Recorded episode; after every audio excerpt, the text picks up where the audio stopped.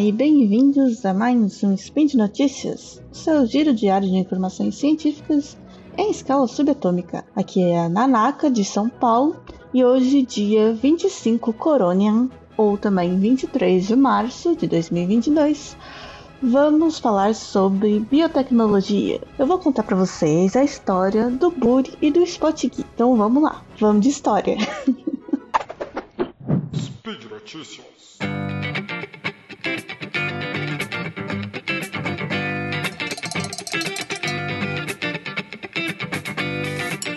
Puri e o Spotgui são bovinos, são dois boizinhos, na verdade eram, que essa história já faz um tempo, faz uns anos aí.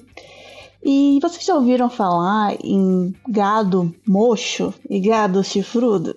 É, bom, eu não sou dessa área, né? Mas como essa história envolve engenharia genética, eu acabei perguntando para Flavinha ali uns termos que a gente usa aqui no Brasil. Inclusive, o Brasil era um país que estava envolvido, queria receber o sêmen desses bois geneticamente modificados para ter então criar o primeiro seu primeiro rebanho de bois, né, de gado mocho, ou seja, gado que é, naturalmente não tem os cornos, né, não tem os chifres. E por que isso é interessante? Né? Os gados é, normalmente passam por, uma, por um processo de descorna, né, os bovinos, que é a remoção dos chifres, né, dos cornos, e ela pode ser feita de algumas maneiras. É, tem, a, tem a técnica de queima, né? Onde você, é, principalmente, que costuma fazer já desde do bezerrinho, né? Para não precisar ficar fazendo depois todo ano. É, onde você queima o botão do chifre para que ele não se desenvolva. E se for bem feito, ele não vai precisar passar por esse processo novamente. Mas em muitos lugares, por exemplo, nos Estados Unidos, ainda existe muita prática de descorna anual, em que os cornos têm que ser removidos todo ano porque eles continuam crescendo. E isso é feito para proteger tanto o animal quanto o cuidador, né, o pessoal que maneja os, os rebanhos, de possíveis acidentes, porque os cornos podem causar muitos acidentes, inclusive quando os próprios bichos brigam né, entre si ou na lida com as pessoas. É, então é uma medida de proteção ao próprio ao animal e às pessoas. Mas, além de ser um pouco caro, né, principalmente quando se trata de. se faz com anestesia, né, muitos grupos é, de proteção aos animais eles advogam para que seja obrigatória a anestesia, né? No Brasil se costuma fazer com anestesia, mas em muitos lugares não é, enfim, não é obrigação. Então é uma prática que acaba sendo muito dolorosa para os, os bois, né? E as vacas também. E cara, né, quando tem anestesia, ou mesmo o processo em si tem que ter a mão de obra especializada e passar pelo processo, então acaba sendo caro. O mais interessante é que os bois sejam naturalmente sem cornos. E isso existe. Existem algumas espécies que não têm, não desenvolvem chifres, e eles são chamados de mochos. E só que tem um problema, as raças mochas, elas, elas são comuns, por exemplo, nos bois angus, né, que são bastante utilizados aí para o corte, para o abate, né, para consumo da carne, mas não são tão comuns em bois é, de em vacas leiteiras, né, em raças para produção de leite, como as Holstein. E eles já tentaram, já foi tentado fazer uma, um cruzamento, né, entre os raros Holstein mochos, né, e, e as vacas leiteiras para obter uma prole que fosse mocha e tivesse uma boa produção de leite, mas além de demorar bastante para conseguir ter essa prole, é, elas não produziam tanto leite quanto as originais, né, as Holstein leiteiras. Então existem aí, existiu esse projeto de criar um gado mocho naturalmente através da edição genética. É, e o Brasil iria receber né, esse produto, digamos assim, para criar então esse rebanho de mochos leiteiros, mochas leiteiras. Essas mutações naturais, né, que potencialmente estão ligadas à perda dos cornos, surgiram entre 500 e 1000 anos atrás. Então, os cientistas começaram a explorar quais eram esses genes e como fazer a incorporação dela em outras linhagens né, de bois ou outras raças, como as leiteiras.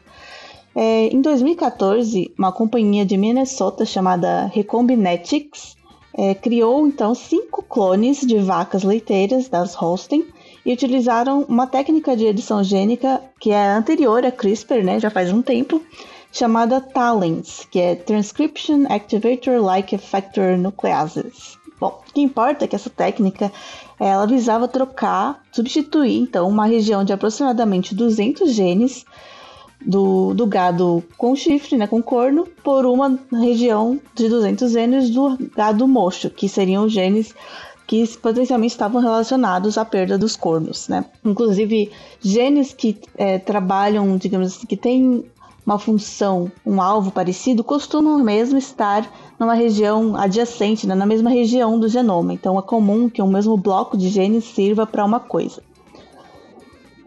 Bom, então se esse processo, né, se a criação desse rebanho mocho leiteiro fosse bem sucedido, o Brasil então iria receber esse sêmen do boi geneticamente modificado e iniciar a criação do primeiro rebanho de vacas leiteiras naturalmente mochas. É, então, três bezerros que nasceram né, dessa, desse cruzamento, dessa técnica de edição gênica, eles acabaram tendo que ser submetidos à eutanásia logo após o nascimento porque eles apresentaram problemas que são comuns no processo de clonagem, né?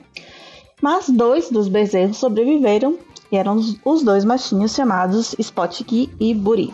E eles eram saudáveis e viveram aí vários anos para contar essa história. Então isso foi lá em 2014, 2015. Porém, em 2019, o Buri né, já tinha dado origem a 19 crias e o Spot Gui, infelizmente, tinha sido eutanasiado para o estudo dos seus tecidos. Mas o que aconteceu é que eles encontraram um problema nesse rebanho, né, nessa prole modificada. O que aconteceu? Bom, editar um genoma envolve você ter que cortar a fita do DNA, né, o genoma, com enzimas chamadas nucleases, daí que tem nucleases no nome da técnica. Essas enzimas, elas têm como alvo uma sequência, um local específico no genoma. Então a tesoura meio que ela tem uma chave que ela encaixa ali onde ela precisa cortar. As nucleases são uma proteína. E proteínas são naturalmente difíceis de se produzir e também são muito instáveis, não é difícil trabalhar com elas. Então o que a gente faz? O que a técnica mais utilizada para fazer isso é introduzir um plasmídio na célula. O plasmídio ele é um, uma molécula de DNA circular. É como se fosse um único cromossomo bem pequenininho, bem menor do que um cromossomo é, humano ou de boi, enfim. É, é um, basicamente um cromossomo de bactéria, mas ainda assim é bem pequenininho, bem menor do que uma bactéria inteira. E ele é circular. É uma fita circular de DNA que codifica, então ele tem o código da produção dessa nuclease, ou seja, a própria célula vai ler esse plasmídio, o código que está nele, e vai produzir a tesoura, né? Produzir a nuclease, e aí sim a gente, não, cientistas não precisam produzir ou manipular a proteína, a própria célula vai fazer isso. E além da receita da nuclease, é, esse plasmídio continha também a sequência de genes do gado mocho, né, sem os cornos, para que ela fosse inserida no local do corte, meio que pelo próprio processo natural de reparação do DNA, como ela, essa sequência já está atrelada à tesoura, ela acaba se encaixando ali no corte e, enfim, insere a sequência desejada no local do corte. O que acontece é que o plasmídio, né, os plasmídios, eles são produzidos a partir de uma bactéria, é, ele tam, e esse plasmídio também continha alguns genes de bactérias, incluindo alguns genes de resistência a antibióticos e outros genes ali, genes normais de uma bactéria, da bactéria que foi utilizada para produzi-lo. Isso normalmente não é um problema, porque o plasmídio é feito para ser usado, ou seja, a célula vai ler lá, produzir a proteína, e depois ele se degrada. E, e essa proteína, enfim, a tesoura vai cortar e a parte que precisa encaixar ali vai encaixar.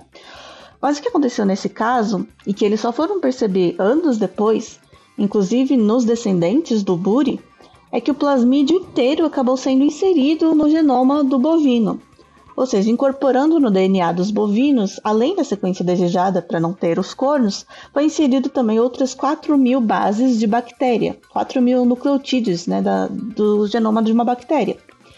Então, o que acontece é que esses bovinos resultantes, né, o Buri, Spot e uma boa parte da prole dele, que herdou esse, esses genes, eles não eram puro boi, eles eram híbridos, ou quimeras, se você preferir, com 0,0001% de bactéria, já que o genoma completo do bovino tem cerca de 3 bilhões de bases, e eles agora tinham outras 4 mil bases de bactéria.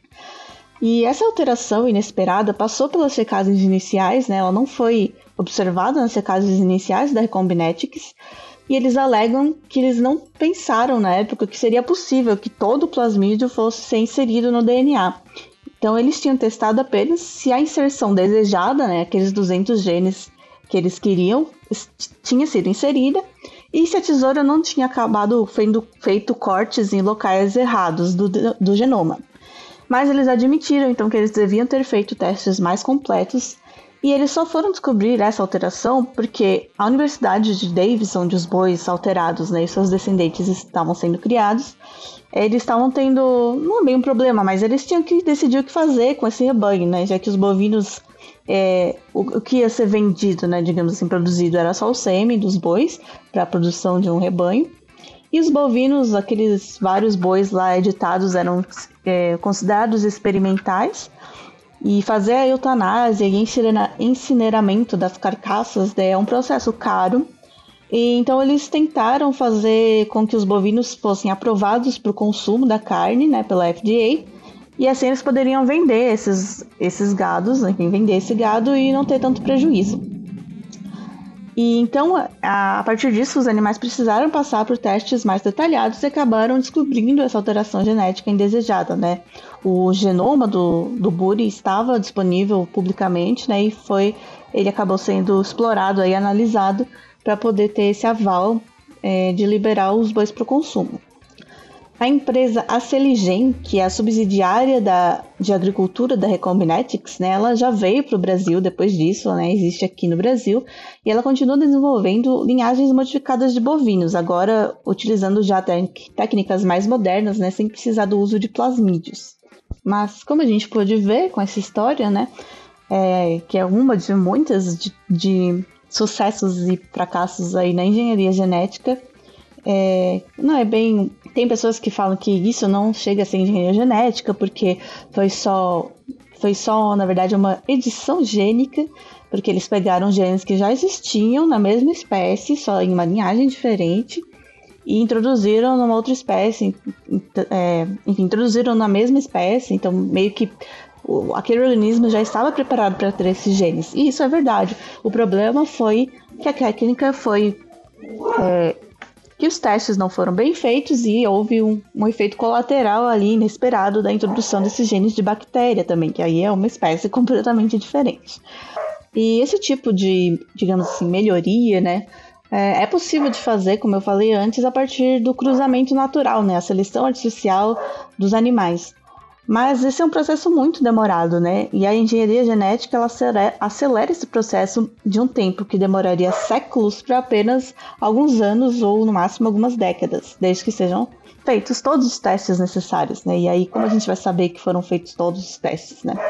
Por isso é importante ah, que tudo né, que é feito seja de acesso aberto, né, que os genomas editados e tudo que foi usado esteja disponível, super bem documentado a técnica e tal, e que seja submetido a todas as agências que existem aí de testes e, enfim, vigilância desse tipo de, de técnica. Outros tipos de melhorias através da edição gênica também estão sendo feitas e desenvolvidas, por exemplo, para criar animais mais resistentes a doenças comuns, né, que já existam, mesmo que sejam raros na espécie, mas aí você faz esse processo né, de colocar o gene que já existe na espécie em outros animais da mesma espécie. É, também existe um projeto de desenvolvimento de porcos sem rabos, porque os rabos dos porcos também costumam dar problemas de saúde. E aí também tem aqueles projetos, né, quem dirá que um dia a gente não possa ter humanos geneticamente modificados de verdade, bem testados e etc e tal. é, desculpe, não, é. Veremos os próximos capítulos. Ah, bom, lembrando então que os, o link dessa, desse artigo está aqui no post do episódio e que este podcast só é possível de acontecer graças ao apoio dos nossos patronos do, patrono, do no patronato do SciCast tanto no PicPay quanto no Patreon. Então, muito obrigada. Se você puder e quiser ajudar, vai apoiar lá também. E quaisquer dúvidas, sugestões, correções que tenham, Fique à vontade e comente aí no post para nós podermos melhorar os próximos episódios. E comente aí se você pudesse ter uma característica genética de que, que existem seres humanos, né? Não vale criar asas e raio laser. Se você pudesse ter um gene aí que existem seres humanos, que característica você ia querer que fosse editada em você? Ou você não quer isso jamais, nunca? Deus me livre de guarde. Tchau.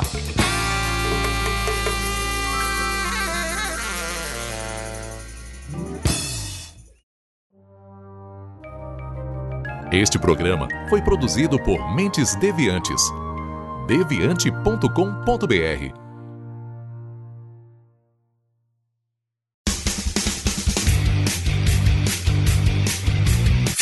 Cortes, edição de podcast.